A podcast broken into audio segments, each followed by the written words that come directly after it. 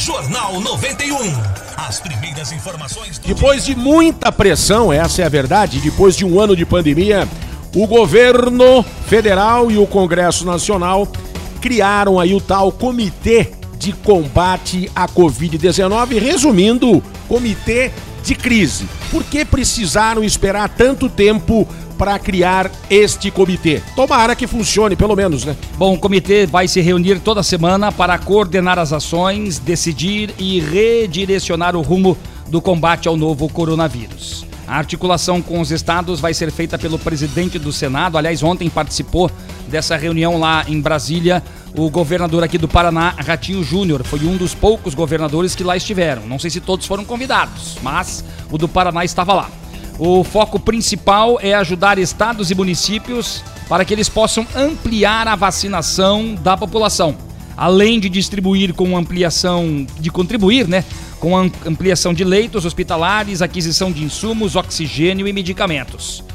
Interessante esta esse comitê, é importante sem dúvida alguma, talvez com algum atraso, mas está aí, né, esse comitê de combate à COVID-19 e a gente sabe que os estados e municípios estão com o din-din no bolso, querem comprar a vacina. STF já autorizou.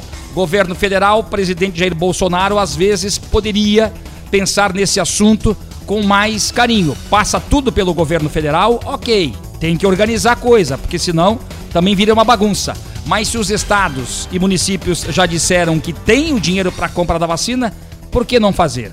Né? Seria importante para agilizar, para que todos recebam a vacina contra o novo Aliás, coronavírus. A primeira coisa que deveria ter sido feita era criar este comitê para analisar a situação e para que todos tivessem é, acesso às informações de uma maneira única. Né? Há uma informação que vem do governo federal e os estados seguem essas informações. Só para deixar claro, foram sete representantes dos estados brasileiros, são 27 estados, sete governadores que estiveram na reunião lá em Brasília, entre eles o nosso governador do Paraná, Carlos Massa Ratinho Júnior, que esteve lá também em Brasília. Quem não gostou foi o governador Dória de São Paulo e outros que não foram talvez convidados, que não estavam lá, não gostaram muito porque acharam que tinham que também ser convidados, né? Aí a gente tem que plagiar mais ou menos o que falou aquela apresentadora da Globo, que eu não vou citar o nome aqui, quando ela disse: "O choro é livre", né?